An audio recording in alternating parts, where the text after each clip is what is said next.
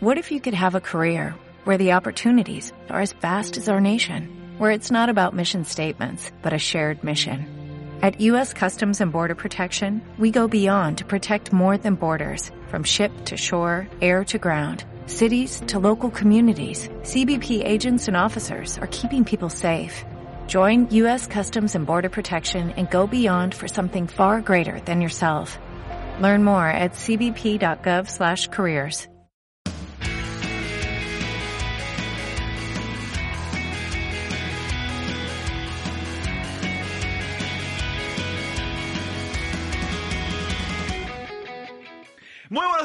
tardes, noches. Yo soy Jeremías. Bienvenidos a Zarpado Podcast.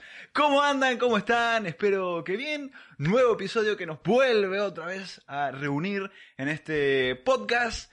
Hoy, podcast al fin eh, completo. Estoy diciendo mucho podcast, ¿no? Podcast, podcast, Podcast, podcast. podcast. Pero hoy nos toca uno completito. Tenemos tecnología, gaming, anime y cine. Por fin, ya era hora que tocara uno completo. En gaming, ¿qué contarles? Bueno, que tenemos cositas, nuevos detalles del Abandoned. Estuvo saliendo ahí en Twitter, cosas buenas y cosas malas, que vamos a ir hablando ahora eh, apenas empiece. Después, Sony que compró algo, otra de las cosas que compró Sony. Game Pass, Indies y si no me olvido, ah, y remaster de tres juegos clásicos. No voy a decir de, de qué empresa ni nada para eh, después meterlos eh, de una. ¿Cómo estás, Uri? ¿Cómo andás? ¿Cómo va? Eh, ¿Todo tranqui? ¿Todo bien? Sí, todo Bien, tranqui. entonces, ¿estás listo para hablar de, de- de anime? ¿Tenés- ¿Qué tenés? Contanos qué, qué Tengo, trajiste bueno, también cosas relacionadas a Sony que van, van un poco de la mano, creo, con lo tuyo. Ojo que, ojo que por ahí puede ser la misma. Y, eh, pues, probablemente. o sea, Puede ser. Bueno, la hablamos cuando toque en entonces después. eh, dale, dale. después, cosas relacionadas también al manga de Berserk, que hablamos en algunos podcasts pasados. Sí. Eh, hay, hay nuevas noticias, eh, cosas sobre Slam Dunk y bueno, y después para cerrar eh, algo relacionado con el anime que había nombrado en los animes de verano, que es el último que salió y que de hecho falta uno que sale mañana, que es el de la pirata. Pero eh, bueno, todavía no salió, así que no puedo hacer una review ni nada. Hice ya de los, los pasados, ya el- tipo traje mis primeras impresiones, así que ahora falta el Sí, nos contaste más o menos de qué Y- iba. Nada, para cerrar eso, una mini review también del primer capítulo. Nico, ¿cómo te va? Todo, todo piola. Bienvenido. Eh, Contanos vos nomás de cine. Bueno, para cine, primero vamos a arrancar con problemas de Black Widow. Siguen habiendo problemas, viste lo que te había contado la otra vez. Sí. Bueno, siguen habiendo más problemas. Eh, bueno, después problemas eh, de estrenos eh, en películas en general, pero bueno, voy a hablar un poco sobre los problemas que tiene Marvel. También voy a hablar un poquito, siguiendo con Marvel, de la serie que se estrenó esta semana, que es What If. Eh, después de eso tengo algo sobre una precuela que va a salir de los Juegos del Hambre. Y por último voy a hablar un poquito de Stranger Things, que salió un adelanto. Ah, vi, vi algo, vi algo. No lo vi todavía, lo tengo Ah. que ver, la verdad, pero vi que salió algo, así que bueno. A Sí, ver, sí. contanos qué, qué onda. Tecnología, no me toca a mí hablar de eso hoy, les toca a ustedes dos, así que deleítenos que un pequeño avance de lo que van a hablar. ¿Qué onda? En mi caso me tocaron eh, dos noticias, una relacionada con eh, la robótica y con la empresa Xiaomi y eh, la otra relacionada con Intel y con sus APUs, sus procesadores con gráfico integrado. Eh, así que nada, eso es lo piola. que tengo yo de tecnología. Bueno, por mi parte tenemos noticias sobre dos consolas, dos portátiles. Una es sobre la nueva versión de la Aya Neo y la otra es sobre Steam Deck, que tanto se viene hablando ahora. La verdad estamos hablando en Mm. todos los podcasts, estamos hablando sobre Sí, cosas literal, nuevas. estamos hablando siempre. Es que Así yo es. creo que vamos a hablar y, y bastante más Sí, nos sí, queda sí, hablar. hasta que salga y después de que salga también vamos a tener bastante para hablar, así que... Dicho todo esto, entonces empecemos con gaming, que tengo como siempre una banda de cosas para hablar. En gaming desgraciadamente nunca se queda corto y me toca hablar siempre. Hablando de Abandoned, ¿se acuerdan que había comentado ya de Abandoned? Sí. ¿Recuerdan cuál era? ¿Qué era? ¿Se La acuerdan? ahora, ahora no me acuerdo, ¿cuál era Abandoned? Bueno, era el, el juego este que había mostrado un pequeño tráiler de unos segundos, bueno, tráiler, una pequeño gameplay de unos segundos donde había un chabón con una pistola y nieve. Entonces yo, y que había, habíamos hablado de que era un survival horror, o que iba a ser un survival horror exclusivo de Play, y todo sí. eso. Bien. ¿Qué pasó ahora? Salieron más detalles a la luz de, de este juego, porque no se sabía absolutamente nada. Había gente que decía que era nuevo de Silent Hill. Otros que decían que era de Kojima, nada que ver también.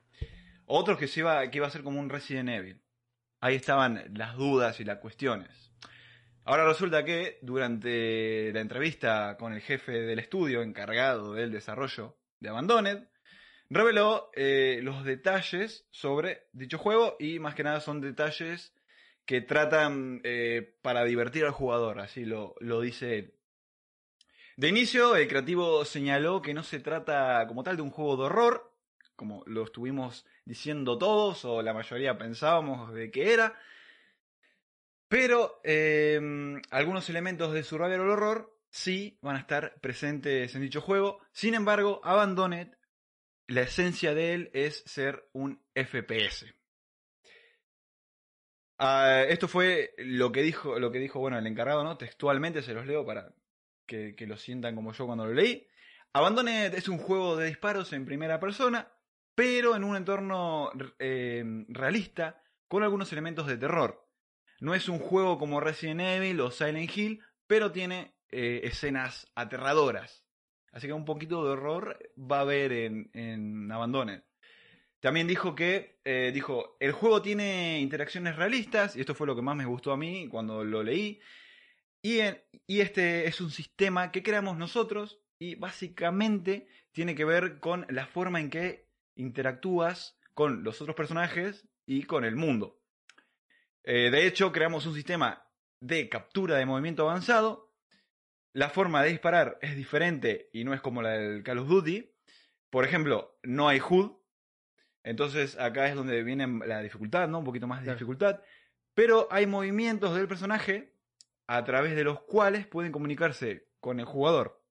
Entonces, si vos no tenés munición, ¿cómo carajo haces para saber, no? Porque no hay un HUD. Claro. Si tenés, ¿Cómo carajo haces para verificar la munición? Bueno, tenés. eh, acá van a usar a full la tecnología de DualSense. Dicen que debes hacerlo de forma manual. Si tu arma está vacía, se sentirá a través eh, de la retroalimentación áptica y se escuchará el sonido del metal a través del DualSense. Así que bueno, eh, Re increíble que explote, ¿no? Y que sea como súper realista y, y todo eso, ¿no? Está bueno por ese lado. También reafirmó que Abandone tendrá lugar en una región, eh, región desértica de Estados Unidos, que habrá también, asimismo, una comunidad, bueno, una comunidad más que nada es una secta, una comunidad de que se encuentra una secta ahí mismo. Así que resultó ser todo lo contrario a lo que por lo menos yo pensaba y lo que la mayoría pensaban, que iba a ser full un survival horror, así como lo fue el Resident Evil, los últimos más que nada, que son primera persona y full terror, eh, pero no, más que nada se va a enfocar en lo que es el FPS, disparos. Ah, se ve muy interesante, boludo, la verdad. Además que aprovechen todas esas cosas que tiene la Play 5. Eh, lo Sí, que- piola, boludo. Que hay, o- ahora mismo hay muy pocos juegos que aprovechan Sí. el DualSense. Es que generalmente que- pasa eso, con la Play 4 pasó lo mismo, o sea, realmente juegos que aprovecharon las cosas de Play, muy pocos. Es más, los exclusivos de Play hay algunos que ni siquiera usaban las Mm. características del joystick, o sea, Sí, sí, por no eso. se suele explotar mucho. Y, el, y es No, lamentable, porque por ahora. tiene muchas Mm. cosas para... para Sí, sí, porque está muy bueno lo del DualSense y todo eso, Sí, ya sí. que, a ver, se gastaron un poco en hacerlo, Sí, ¿no? Está bueno que lo empiecen a usar. sí, sí, sí. Seguimos hablando de Sony ahora, así que bueno, Uri seguro que también iba a tocar ese tema, lo vamos a hablar los dos entonces, que no, no sé si será lo mismo igual, que Sony compró Crunchyroll, no sé si es eso Uri también. Sí, sí, sí, es eso. es. Es eso. Bueno, por medio de un comunicado de AT&T y Sony Picture, eh, Picture Entertainment, confirmaron que Crunchyroll ya forma parte de Sony y se unirá a Funimation Global Group. Con lo anterior, eh, Sony será el nuevo responsable del servicio de streaming que tiene más de 120 millones de usuarios registrados en más de 200 países y territorios diferentes. Por el momento, Sony no dio muchos detalles de sus planes a futuro que tiene con Crunchyroll y Fan Animation, porque tiene las dos. También lo habían acusado de monopolio, habíamos hablado de eso Sí. eh, cuando intentó comprarla. a- al final pudo y bueno, se quedó con las dos plataformas más grandes de streaming de anime que hay actualmente. Sí, de hecho yo creo que hace como, no sé, cuatro podcasts pasados había hablado de que Sony buscaba, invirtió mucha guita en, en el anime, o sea, puso la tarasca que tenía que poner. eh, Y tipo, lo- lo- los CEOs de, de Sony buscaban eh, que la empresa, además de crecer en la consola y en distintas cosas, también crezca en, en la en el anime, o sea, que busque expandir eh, los mercados, digamos, de, de- el- del streaming de anime y que lo buscaban, o sea, que también se reconozca a Sony como una empresa de anime, o sea, buscaban que sea como, no sé, como decir Crunchyroll, decir Funimation y también decir un poco que Sony está de- de- detrás de todo eso. Detrás, ¿no? Así que nada, más allá del monopolio, de lo que sea, por lo menos meten la tarasca y sabes que, que Crunchyroll y Funimation van a estar eh, al tope en cuanto a la calidad y en cuanto a los animes que traen y, y que sabes que por lo menos te lo van a traer eh, lo más rápido posible cuando salgan an- anime de temporada o cuando salgan, qué sé yo, el, el día de mañana salga Shingeki no Kyojin y que lo tengas al otro día que salga en Japón y cosas así, creo que Claro. al que, un- que una empresa meta guita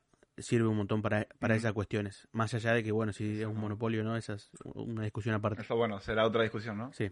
También eh, dijo Sony que quiere crear una experiencia unificada de suscripción de anime y esto nos da a entender de que en un futuro quiere unir Crunchyroll con Fan Animation y ahí es cuando van a, va a salir, supongo que otra plataforma, otro nombre y ya las dos unidas eh, y ahí se verá qué hace Sony.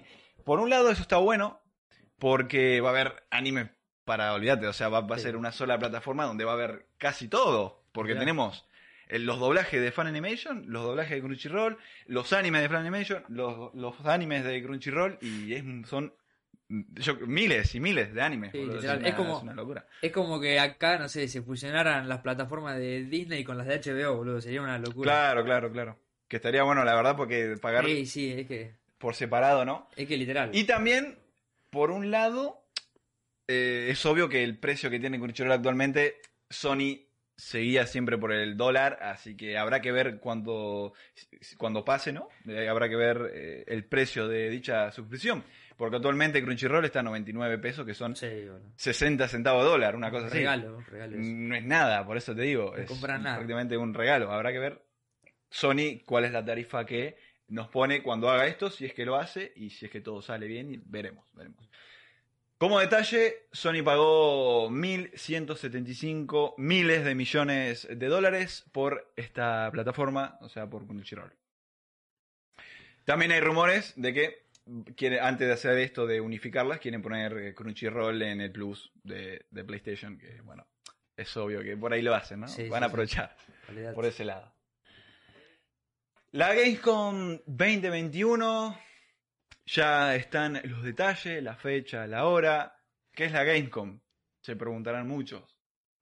Pocos en realidad, dudo que estén acá escuchándonos y no saben que la Gamescom es un evento donde se presentan compañías y nos muestran que tienen eh, pensado lanzar a futuro, no solo juegos, sino que también para sus plataformas que tienen pensado futuro, los planes y etcétera, etcétera. Es como un E3, pero. es la Comic chico. Con de los juegos. De los o sea, juegos. el, el- el nombre Vendría siendo eso, exacto. Sí, sí. Es uno de los eventos más importantes que resta del año. ¿Y cuáles van a ser las empresas que van a estar a- acá? Bueno, las más importantes, ¿no? Porque había varias, estaba eh, 17 Team y no sé qué, son como, o sea, casi ni conocidas, pero ahí están también, van a estar. Eh, Activision, Xbox, Electronic Arts, Bethesda, Bandai Namco Entertainment, eh, 505 Games, Sega y Ubisoft. Esas son eh, como las más importantes que van a estar en la Gamescom. ¿Cuándo va a empezar la Gamescom? Va a empezar desde el 25 de agosto al 27 de agosto, o sea, ya para fin de mes es cuando va a estar la Gamescom. ¿Cuándo y a qué hora va a estar la conferencia de Xbox? Que es como la, es como la, es la más importante básicamente. Sí, otra vez. Ahí va a anunciar, como siempre, como otra vez, literal. Eh, ellos dicen que es el mes, es un mes especial porque pueden em, comunicarse con los fans y decirle que tienen pensado futuro y en los juegos y muchas otras cosas que van a presentar.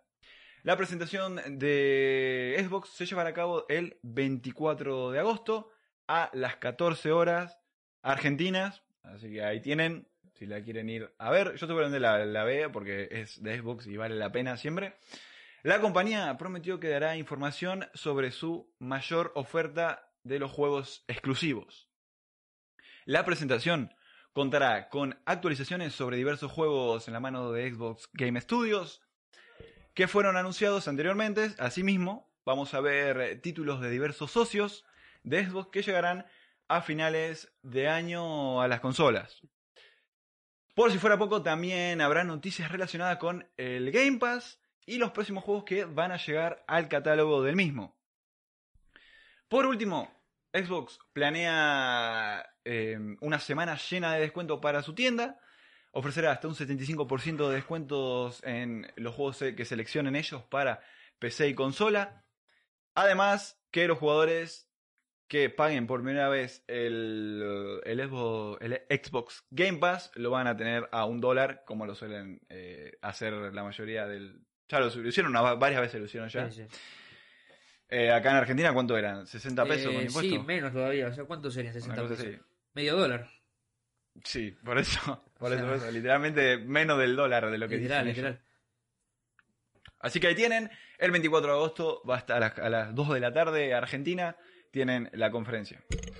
No sé qué cae la verdad 24 de agosto ahora que me doy 24 cuenta. de agosto, ya te digo. Ah, martes cae. Martes, uh, sí. Cae martes. Martes, Bueno, sí, sí. hab- habrá que ver qué onda.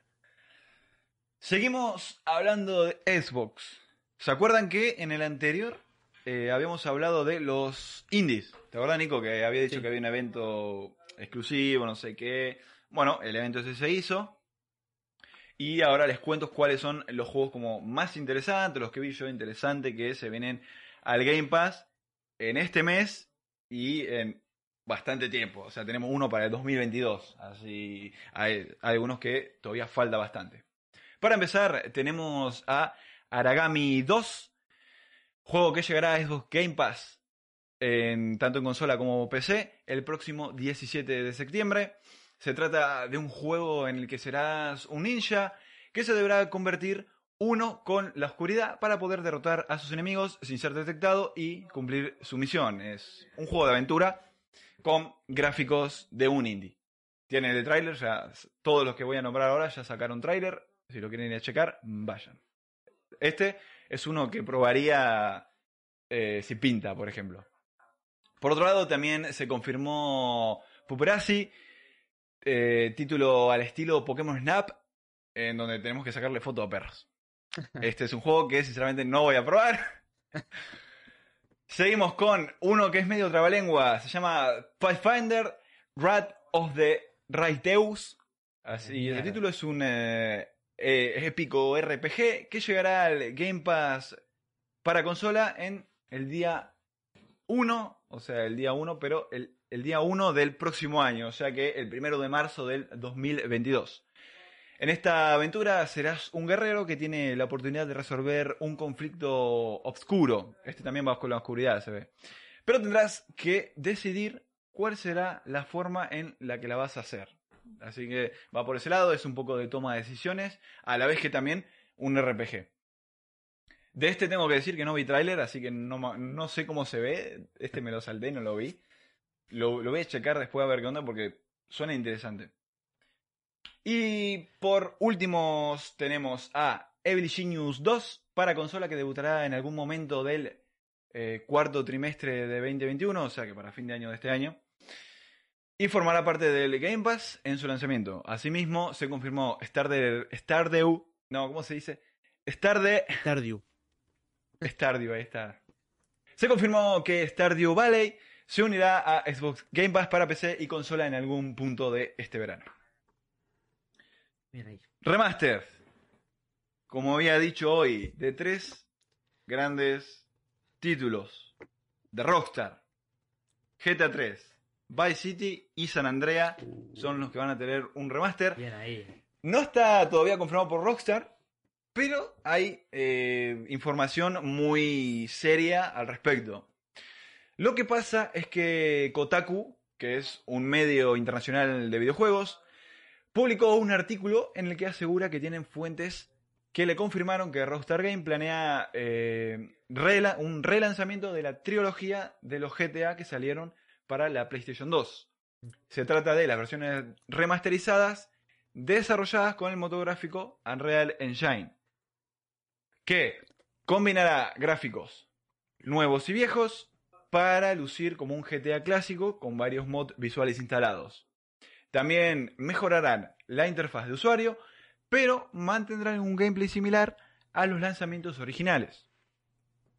La fuente también señala que Rockstar Game y Take-Two ven estos proyectos como multiplataformas, o sea que si es que sale ¿no? y todo va bien, vamos a tener esto, esta trilogía para teléfonos, iOS también, eh, Nintendo Switch, para las consolas, para PC, para lo que sea, cualquier cosa que, que pueda jugar, bueno, va, va a estar. Ahora bien, sale la pregunta, ¿cómo se va a vender esto y cuánto va a salir?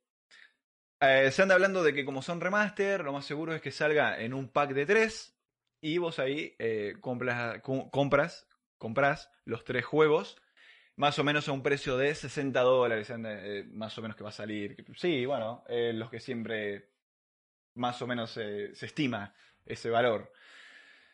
Eh, también por ahí seguramente vamos a tenerlos un, separados y poder comprarlos por separado, obviamente. seguro. Habrá que ver también el cambio de, de dólar a Steam a nosotros, cuánto va a salir y qué onda. Espero que Rockstar no nos arranque la cabeza, porque es un remaster, tampoco, no es un juego Sí, nuevo. ¿entendés?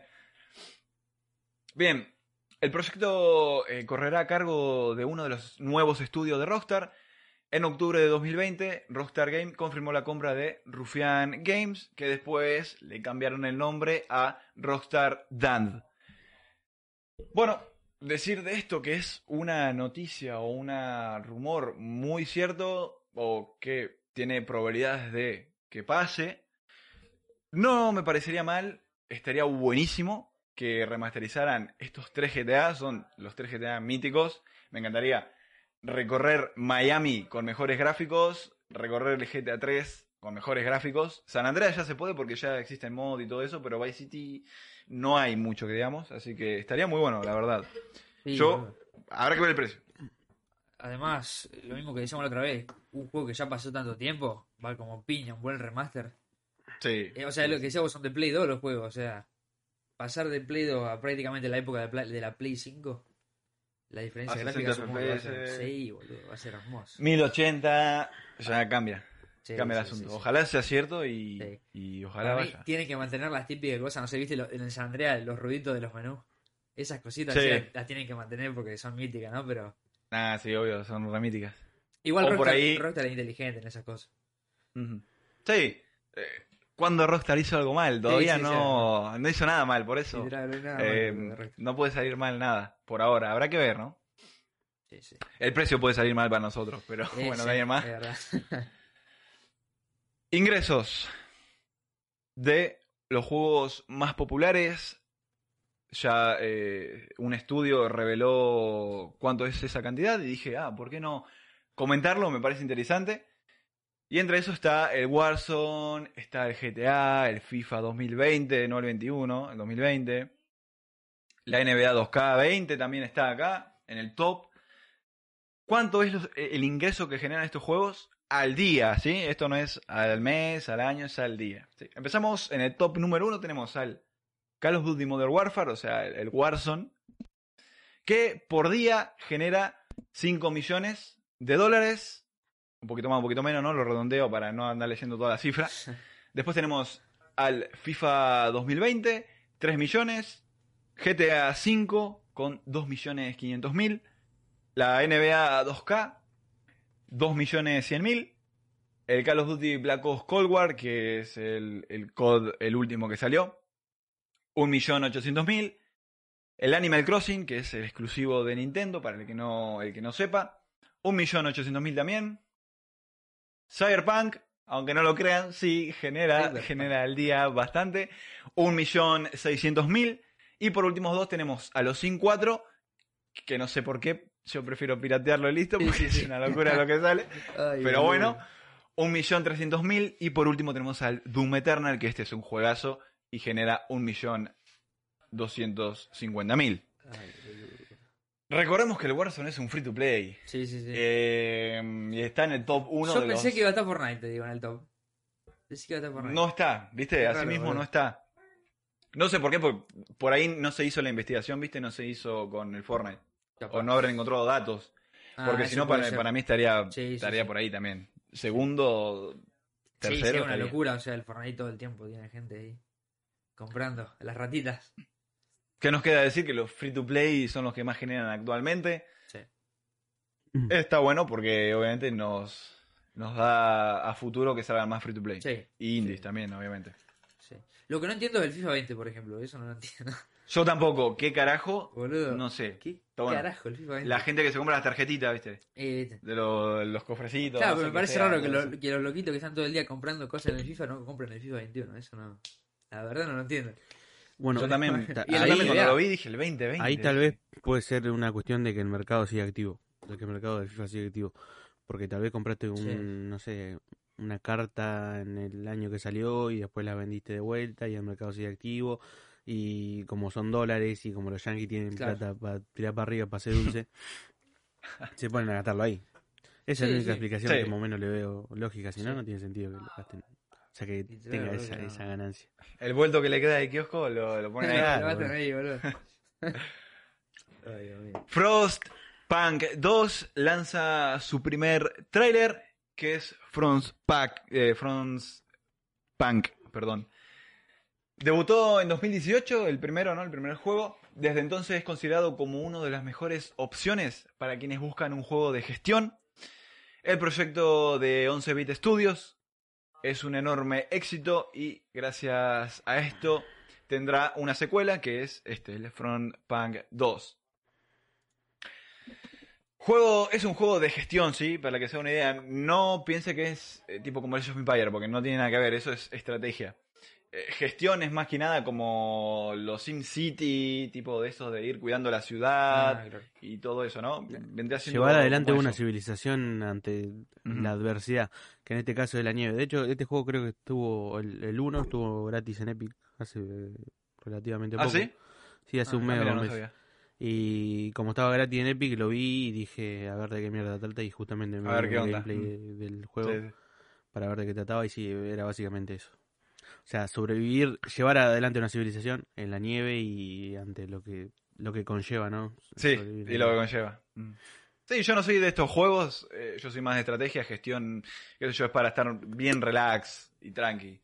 Yo no soy consumidor de esta clase de género, pero aún así, acá está. Frostpunk 2 será un juego que se construirá sobre las bases del anterior, obviamente, porque como le fue también, no podés desecharlo.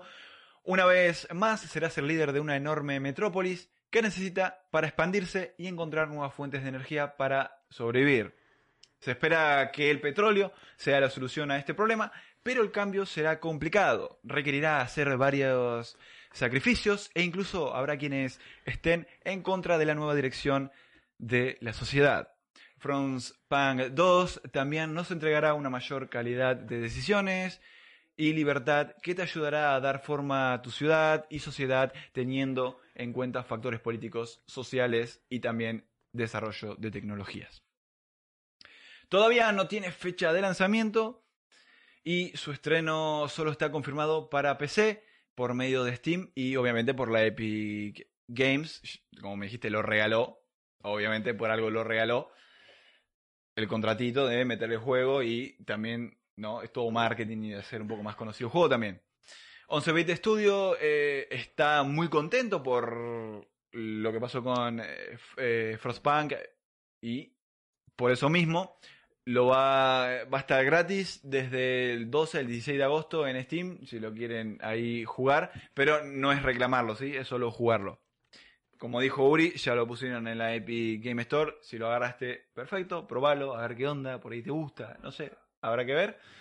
Y si no, y te dieron ganas de probarlo, porque qué sé yo, viste cosas, si está por salir ahora el nuevo, podés ir desde el 12 al 16 de agosto en Steam. Por último, ya para cerrar, el gaming, nos vamos a hablar un poquito del COD, del Warzone, porque ya salieron eh, los primeros detalles. Bueno, ya salió en realidad la temporada 5, que trae consigo varias recompensas y varias cositas ahí interesantes. Se retrasó un día, también recordar eso, iba a salir un día antes, pam, no sé, por X motivo, no sé qué habrá pasado, bueno, salió al, otro día. ¿Qué pasa al momento de comprar el pase del COD? ¿Qué recompensas nos va a dar o qué carajo nos va a dar ahora, en esta temporada? Cuando compras el pase de batalla de la quinta temporada, comenzás del nivel 0 y instantáneamente vas a recibir a Kitsune, que es el nuevo operador de las fuerzas Perseus, así se llama. Experta en ciberseguridad. La la skin está muy buena. Viene con un aspecto y 10% de experiencia adicional que te va a durar durante todo el pase, ¿sí? No es que 10% de experiencia adicional eh, solo por 24 horas, no. Va a durar hasta que termine la temporada. Que eso te va a ayudar a eh, completar el pase muchísimo más rápido. Kitsune viene con misiones adicionales para el Warzone y también el Cold War. Al, completarlas, te dará más aspectos para dicho operador y si compras el pase antes del 31 de agosto, vas a recibir unas ofertas por tiempo limitado y otra skin legendaria de este operador. Se viene con varias skins este operador. Lo que se, lo que se comprometen a alcanzar en nivel 100 del pase de batalla le va a dar un aspecto que se llama rareza ultra de Kitsune. Otra skin más para este personaje que va a ser como, como una prestigiosa, vendría siendo algo así. Además, vas a recibir eh, aditamento para la SMG y diseños para los vehículos, el FAB y el Rover. Yo ya tengo mis monedas, así que lo voy a adquirir. A ver qué onda. El personaje lo vi muy bueno. Es tipo eh, con las máscaras estas japonesas. ¿Viste, Uri? Las que tienen, que son blancas. Sí, Bueno, es con esa máscara el personaje va. Está muy bueno. Muy bueno el diseño. Así que ahí está el Warzone. Vayan ahí si quieren probarlo. Pónganse tranquilos porque va a pesar bastante, supongo, como siempre. No busqué esta vez cuánto va a pesar, pero bueno, Eh, yo sí, tengo que sí, actualizarlo todavía. Sí, unos 100, 120 gigas ahí, denle tranqui Tranqui, y para descargar un par de días. Acá en la Argentina. Claro, claro, lo dejé ahí tranquilito. Ay, la puta madre. Cerramos acá Gaming. Uri y Nico, si quieren hablarnos de tecnología antes de pasar a sus respectivos asuntos, Dale. empiezan nomás. Eh, bueno, para empezar, tenemos una noticia sobre una consola. Y es eh, de Aya Neo, que sinceramente no sabía qué era. Tuve que buscar un poquito ahí. Que es una Yo consola. que- tampoco sé lo que es. Bueno, es una consola que salió en noviembre o enero, creo que en noviembre, sí, sí, en noviembre, que básicamente no la conocemos porque básicamente salió en China. Tenía mucha Mm. demanda en China, mucha gente que la había precomprado y dijeron, listo, dejamos el mercado acá en China y fue todo para China el mercado. Por eso es que no la conocemos. Eh, bueno, fue hecha, o sea, trabajaron con AMD para, para hacerla.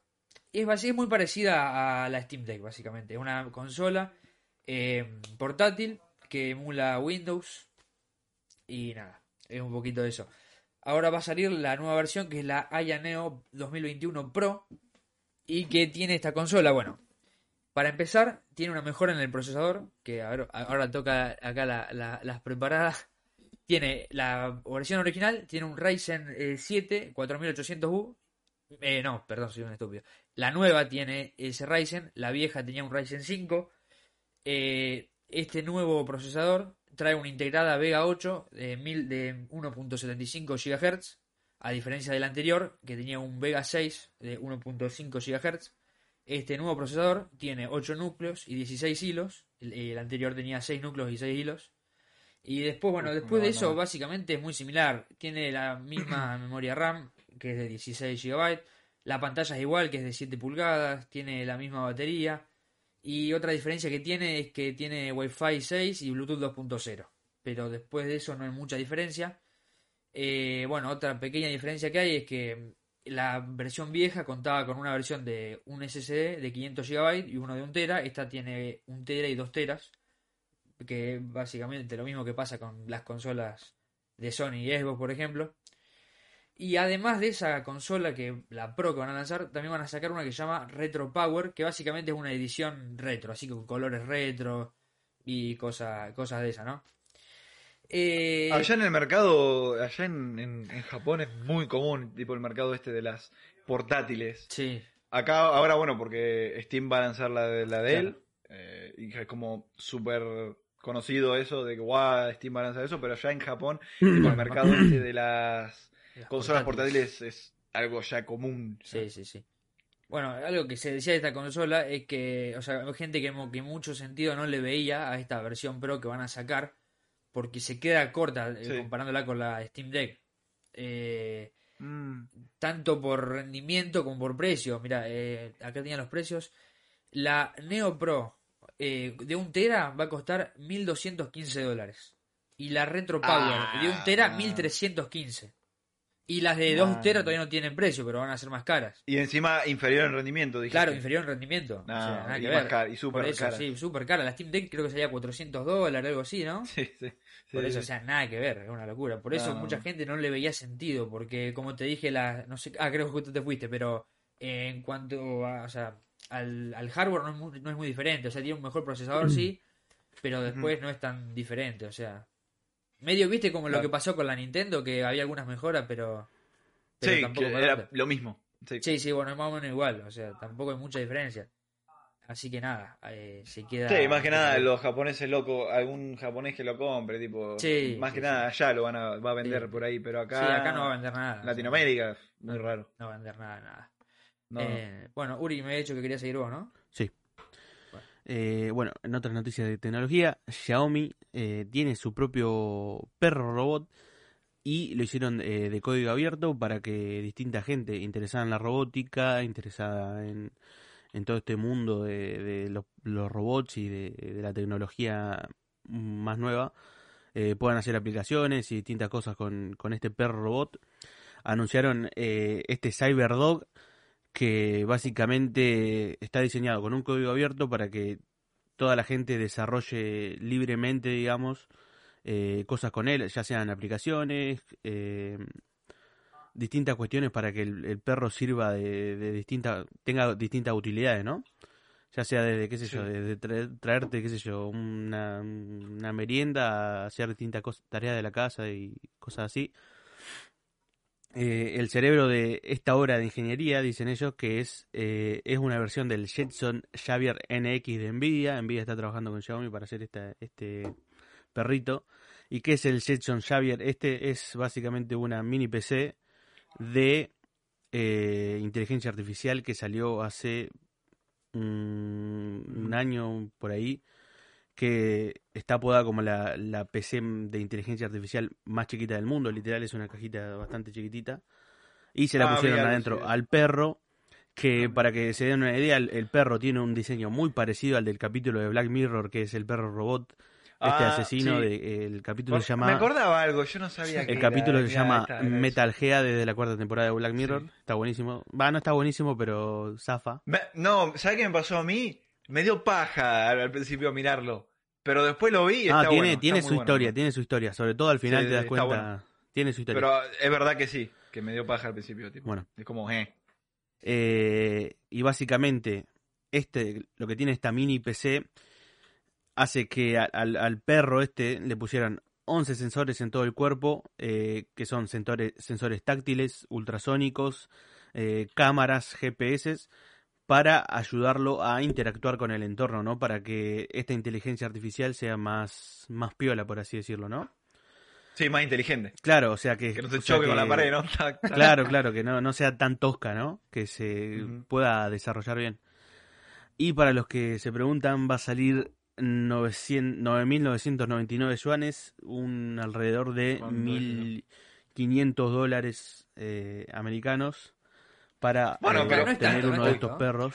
No, pero vos pensás que, a ver, O sea, como una mascota y a la vez como algo útil. Si es que va a ser eso que dicen. claro, la cuestión es que el perro no viene programado con tantas cosas, ¿me entendés? Ah, Claro, lo hacen justamente esto de, que- de, Mm. de libre Sí, sí, sí. coso es para que la gente labure y experimente, gente- sobre todo la gente que le gusta robótica, la Exacto. gente que labura con aplicaciones relacionadas con la inteligencia, con la inteligencia artificial, Claro. haga cosas eh, con el perro y que lo, lo lleve, digamos, para el rumbo que, que ellos quieran. Claro, que Eso lo- está bueno va a ayudar también. bastante eso. O sea, ellos Sí, lo lanzan sí. al mercado y que la gente haga lo que quiera y obviamente sin, sin ningún tipo de, de remordimiento por copyright a Xiaomi que le inventó, le inventó el perro, sino que lo hagan libremente y por eso lo lanzaron con código abierto. Eh, Muy bueno, así que nada, muy bueno, me gustó bastante la idea esta del perro, me pareció muy piola, así que nada.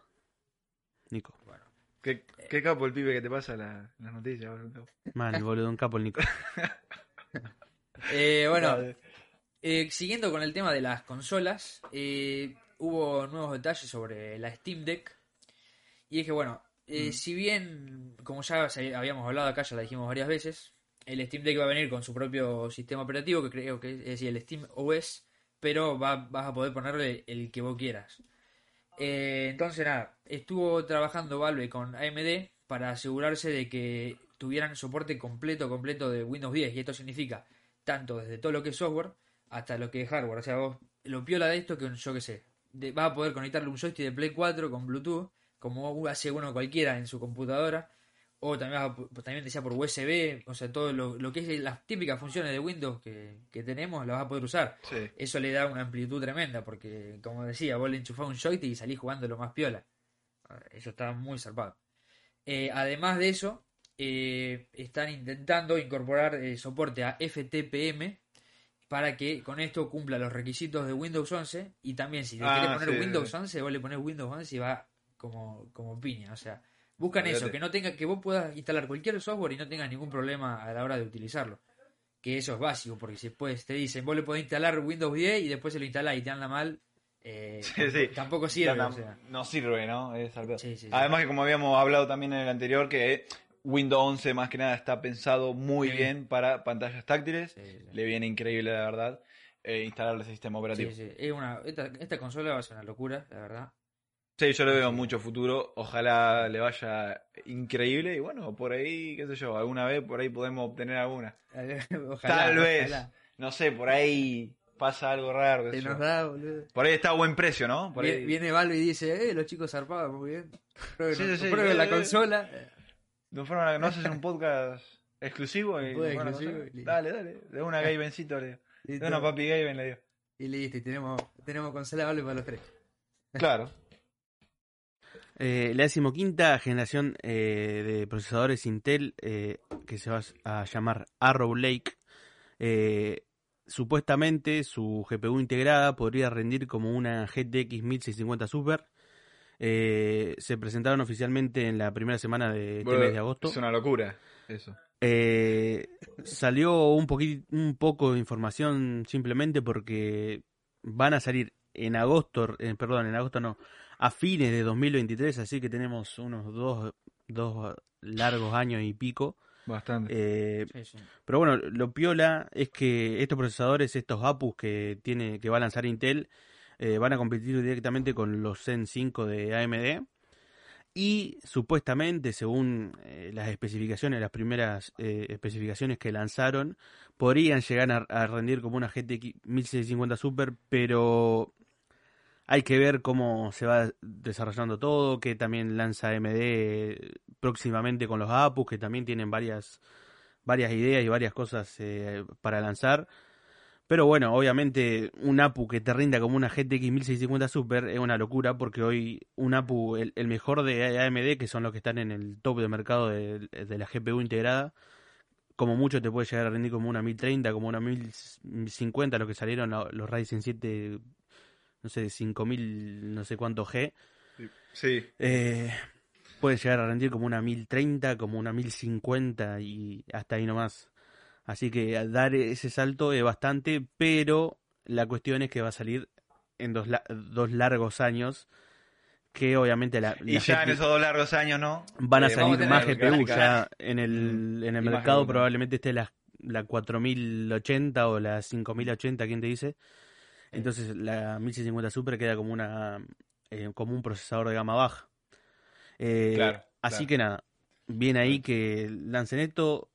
Los las GPU integradas Además, están ah, evolucionando constantemente, así Claro, que eso también sí. está bueno. Pero bueno, hay que ver cómo, cómo se va a desarrollar. Además va a ser un buen procesador. eh, habrá que ver la época esa, ¿no? Porque por ahí tenemos procesadores increíblemente mejores. Es que en También. tecnología hablar de dos años para adelante Sí. es mucho. En mucho tiempo, sí. Sí, sí. En Exactamente. mucho tiempo. Pero bueno, te salva las papas, ¿no? Por si no podés comprarte la gráfica, te salva. Bien, eh, vamos ahora sí a Anime Uri. ¿Qué nos trajiste hoy? A ver si nos trajiste un poco más que la anterior vez, porque la anterior vez estuviste muy callado. Sí, y boludo. no- yo no, No hablaste mucho. no Sí. lo escuché. Creo que lo tiene un poco bajo. Yo tampoco. Sí, Bueno, eh, creo que ya hace como varios podcasts pasados hablé del manga de Berserk que murió el autor, no sé si se acuerdan de, de este manga tan Sí, sí, me reconocido.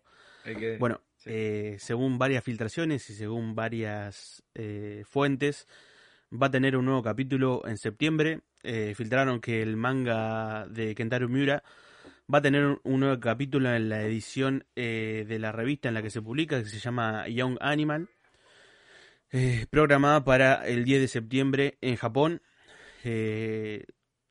Básicamente son todas filtraciones, pero es bastante, casi seguro que va a salir un, un nuevo capítulo. La cuestión es que no sé si cómo va a ser, o sea, no, no hay tanta, tanta eh, información, pero supuestamente va a ser eh, seguido por el colaborador o por el asistente, por así decirlo, del, del autor original.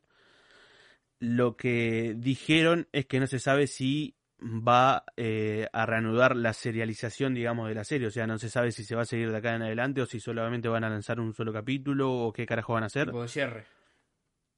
Pero bueno, tal vez este sea el último capítulo, tal vez sea el, el cierre completo de la historia o no se sabe cómo carajo va a seguir todo. Eh, pero bueno, ahí está. Es una buena noticia para los fans de Berserk que por lo menos va a seguir por lo menos un capítulo en emisión más. Y que si Ah, bueno, todo sigue encaminado, tal vez pueda seguir hasta el final de la serie. Pero bueno, obviamente sin el autor Tengo original una, que... tengo una duda. No sé si sabrás. ¿En qué instancia estaba más o menos el- la, la historia? Tipo, ¿estaba en un momento eh, tipo No, movidito? supuestamente estaba eh, en un... O sea, tenía mucho, mucho para seguir todavía. Claro, o sea, pero estaba- digo, sí, sí, digo, sí.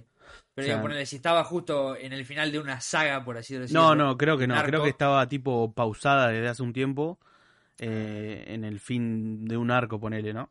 Claro. Pero... sé eso yo. te da como un margen como para cerrar la historia si la quieres cerrar. Claro, te da un margen, pero también al cerrar el arco Sí, también quedan- te da la apertura a otro arco, ¿me entendés? O sea, Sí, sí, sí, siempre en, en ese cliffhanger que tienen todo- todos los arcos y todas las películas, series, anime, etcétera. Creo que... O sea, no la pueden cerrar en un capítulo simplemente, sino que la tienen que cerrar en un arco más. Sí, sí, sí. Bueno, eh, Slam Dunk nos muestra un primer teaser de la película, de su película de que va a salir en pocos meses. Eh, mostraron a principio de este 2021 la primera noticia de que va a salir la película de Slam Dunk, el anime de básquet. Y eh, va a salir finalmente, o sea, salió el teaser que se ve bastante piola, se ve la animación muy buena y nos dejaron eh, con la boca abierta con, con el, el tráiler que está bastante bastante piola. La película, no sé, no me acuerdo muy bien ahora, lo tenía acá, pero no sé qué carajo pasó, no sé cuándo va a salir. Pero bueno, salió el, el tráiler de Slam Dunk para la gente que, que le gusta ese anime y que lo quiere ir a ver. Eh, en otras noticias tenemos la noticia de Sony, que creo que ya hablamos todo lo que teníamos que hablar Sí. de la compra de Crunchyroll, de Funimation y de todo lo que relacionado con eso. Y para finalizar tenemos el- la review. Voy a dar unas primeras impresiones de Heion Sedai no I- Idatentachi, que no sé si se acuerdan, pero es el anime que, que yo dije que era muy parecido a Nanatsu no Taisai. Y que de hecho fue muy parecido a Nanatsu no Taisai, por lo menos en el primer capítulo.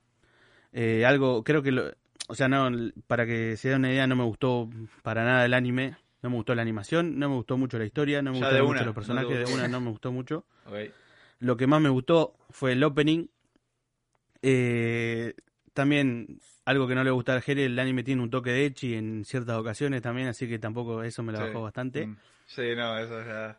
Eh, y nada, qué decirles. La historia te plantea de que los demonios vivían hace un montón de años y que ahora los dioses eh, como, o, eh, revivieron como en Nanatsu no Taisai y que los, los dioses o lo más pijudo del planeta Tierra tienen que defenderlo como Nanatsu no Taisai.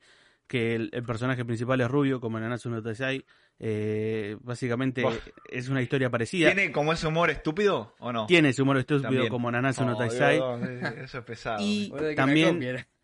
O sea, la historia no es tan tan parecida porque Nansu no Taizai tiene eh, un toque de, de caballero sacro y todas esas cuestiones de, de los castillos y todas esas cosas.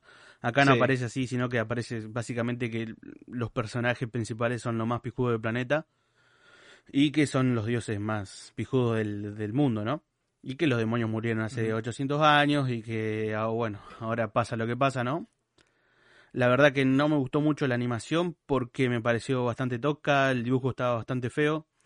Si bien el anime, o sea, me costó ver el primer capítulo, la verdad lo terminé simplemente por el hecho de que tenía que hacer la review.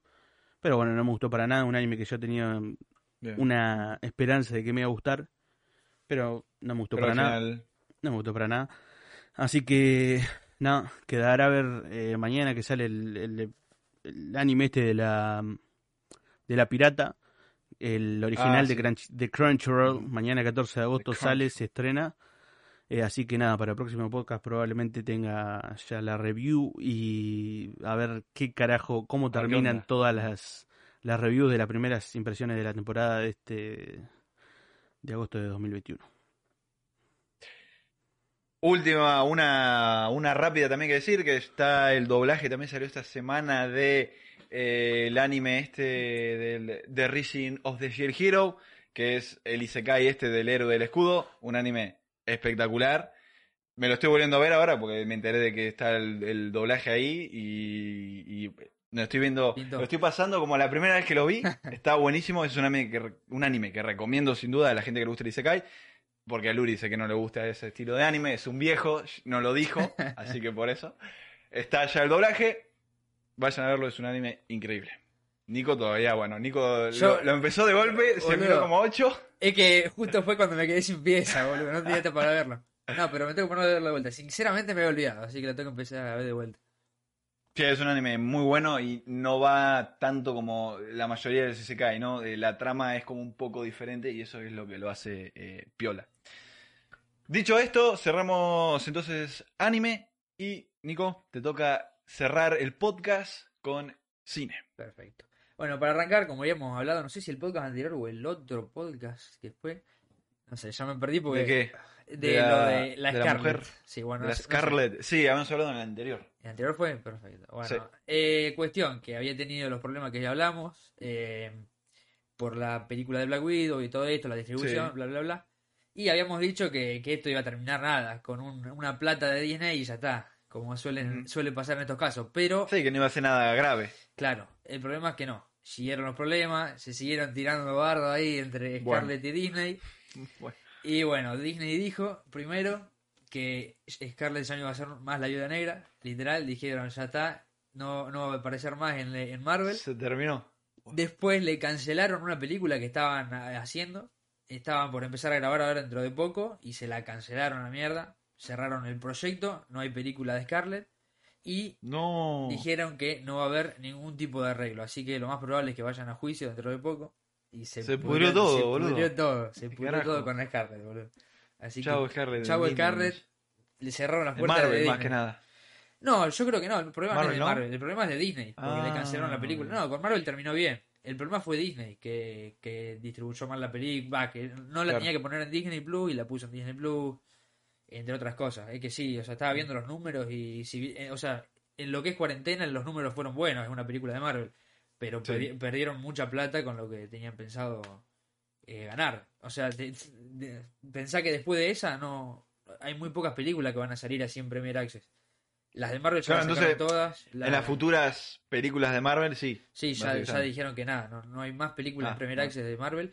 Y de Disney tampoco hay Bueno. muchas. Esta, esta de La Roca que salió ahora, iba, creo que fue la última de Premier Access. O sea, ya las próximas películas, muy pocas. O sea, solo las que Disney diga. yo- las animadas capaz que salgan en Premier Access, no sé, pero ya van a ser muy pocas porque no, no gustó mucho el tema de los millones perdidos. Eh, bueno, ¿qué pasa? Que con esto también hay otros problemas, porque no solo van a sacar de Premier Access, sino que ahora se está hablando de retrasos.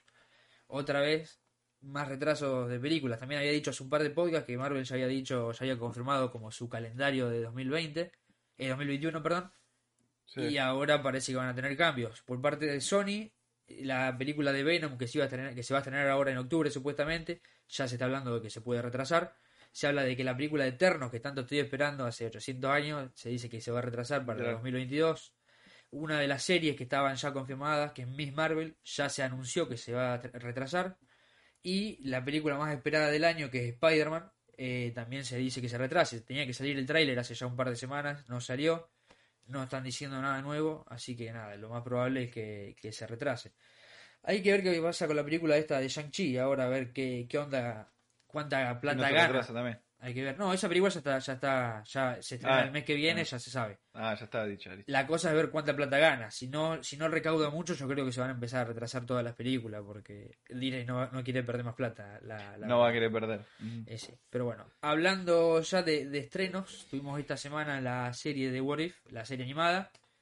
Y bueno, qué decir, eh, primero que conecta directamente con Loki, por si no, por si había dudas, conecta directamente con Loki. Ok. Y lo que me gustó mucho de esta serie, bueno, primero la animación es muy de cómic, está muy viola. Hay momentitos que se ve medio rara la animación, pero dentro de todo está bastante bien. Y em, el tema de que usen los mismos actores, de que, bueno, esta película eh, usa la primera película de Capitán América, pero con algunas variantes. Es justa- justamente de eso se trata la, la serie, ¿no? Y el tema de que usen los mismos actores, de todo eso, te hace, te hace- como que te mete un poco, como que te olvidas a veces de que estás viendo una serie animada y eso está piola porque, nada, vamos a ver un poco de eso en la serie. En este capítulo es básicamente la película de Capitán América, pero ¿qué hubiese pasado si en vez de él la, la novia se convierte en, en el capi- en Capitán Britannia en ah. este caso? Porque la mina es, es de Inglaterra. Está bastante piola, está bastante piola. Eh, bueno, está ahí en Disney para que lo vayan a ver, el que lo quiera ver. Y yo le, le tengo fe, le tengo fe a esta serie. O sea, es un poco lo que esperaba. Tampoco, no creo que sea una locura la serie. No, claro. Pero tipo, o sea, cumple con lo, lo que promete. Eh, bueno, ya saliendo de Disney y de Marvel un poquito, primero tenemos detalles que salieron sobre la precuela de... eh, la puta madre. La precuela de los Juegos del Hambre. Que yo no sabía que iba a salir, se anunció hace unos Ah. Y ahora se salieron los primeros detalles de esta precuela. Eh, se va a tratar sobre el, el presidente Snow, que apareció en la, en la trilogía original. Sí. Eh, bueno, está basada en el libro que- de la misma de los mismos autores, que es la balada de pájaros, cantores y serpientes. No lo he visto en mi vida, pero es- está basada en ese libro. Y va a contar la historia un poco de, del presidente Snow cuando tenía 18 años. Y bueno, no se sabe mucho más, es eso lo que se sabe. La película recién se va a empezar a grabar el año que viene, a mitad del año que viene. Así que todavía falta una banda. Se va a estrenar para Bastante 2023, 2024, si no se retrasa, porque viste, con esto del COVID no se sabe. Así que nada, todavía tenemos que esperar bastante para verla. Eh, nada, por último, tenemos un tema también que está siendo recurrente estas últimas semanas y es de Stranger Things, la, la última temporada. Tuvimos un avance, ya después de tanto tiempo, la verdad. Eh, nada, sacaron este avance, que se, básicamente lo que se revela en este avance es que vamos a tener el estreno de la nueva temporada en 2022. Creo que había visto Sí, que que, ya- iba a ser para mitad de año, puede ser, más o menos, no me acuerdo bien. Todavía están grabando, así que Mm. Así que sí, yo creo que va a ser para mitad de año 2022. Y nada, en el avance muestran algunas imágenes de las temporadas viejas, tipo siendo recopilación. Y muestran un, Un par de imágenes, claro, y muestran un par de imágenes sueltas de la temporada nueva. No se sabe todavía mucho de lo que va a pasar, Bueno. pero la verdad que tiene buena pinta. Eh, Lo vi y estuve viendo un poquito y tengo ganas de ver la tercera temporada, que la dejé tirada. La verdad tengo ganas de verla. Sí, a mí sinceramente me gusta eh, Stranger Things, me gustó también la tercera temporada, me- eh, todo me gustó hasta ahora. Sí, Vamos a ver la cuarta temporada si está a la altura Sí, sí, de sí, sí. la anterior. sí. La Pero bueno, no, no dieron indicios de que vaya a cerrar, así que para mí Stranger Things ¿Vos, Uri, te la viste? 5, seguro. No, ¿No la ¿No viste? la viste tampoco? vi la, primer- buena, está la buena. primera Sí, temporada. hay varios que no. segunda. Sí, Mm. sí. No, a mí Bueno. me gustó. Lo que pasa es que, nada, me cansó en un momento y bueno, no la seguí viendo, pero Claro. tengo que seguirla. Bueno, y Sí, tengo, Mauri, ¿qué te tengo algo para acotar de los Juegos del Hambre que me quedé, se me trabó la cabeza y no sé Ah. por qué no hablé. La trilogía a mí me pareció buenarda y me parece muy piola que hayan una precuela, sobre todo creo que van a tratar eh, sobre el, el presidente este y que probablemente haya participado en algún juego del hambre o algo del estilo, supongo que será. Sí, sí, sí. Eh, así que nada, me parece muy piola. Quería contar eso, que el buen de la trilogía de los Juegos del Hambre, la verdad, tremenda no películas. toda. Tremendas ¿Vos la viste que era la trilogía? Yo buena. Yo ni me acuerdo si vi una, no me acuerdo Yo- de esa Nada, muy, muy buena, boludo. muy piola. Vi, creo No que la primera, creo que vi la primera. Pero no la vi, no la vi completa, la verdad. Vi la primera, me. No, yo no recuerdo de haber visto algo de eso, no recuerdo. Puede ser que sí, puede ser que no, no me acuerdo. Y es como esa película, viste, que, que está ahí, pero. que Sí, seguramente pero- la viste algún pedazo en, en la tele, alguna cosa así. Sí, sí. Pero- la miren la primera, pedazo, miren la primera y les va, o sea, lo va a enganchar posta. Tipo, la primera tiene, está buena, es muy buena. Después la otra ya tienen algunas cosas argumentales que no tienen. ¿Cómo era? Que caían en una, en una isla. Los juegos del hambre, como los de Minecraft, así? como el Puff, como el Warzone, como Fortnite, así, Iban agarrando armas. Un y Battle eso. Está buena, boludo. No sé. Battle Royale la película. exactamente. El primer Battle Royale. Antes Sí, que todo lo otro. Bueno, de cine eso es todo. Así que bueno, con esto cerramos el podcast. Bueno, perfecto, entonces. Fua, tenía una banda de gaming, estuve como media hora, Sí, boludo, boludo, hablando, boludo. hablando, hablando yo Casi de se nos muere. Genio. Ah, Iba a caer un alivio, tomar un descanso. ya saben que nos pueden seguir como siempre en nuestras diferentes redes sociales, Instagram, eh, Facebook, TikTok y por supuesto en YouTube si nos quieren ver a nosotros.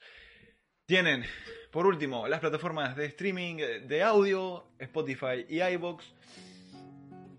Esto fue todo por hoy. Yo soy Jeremías y esto fue Zarpado Podcast.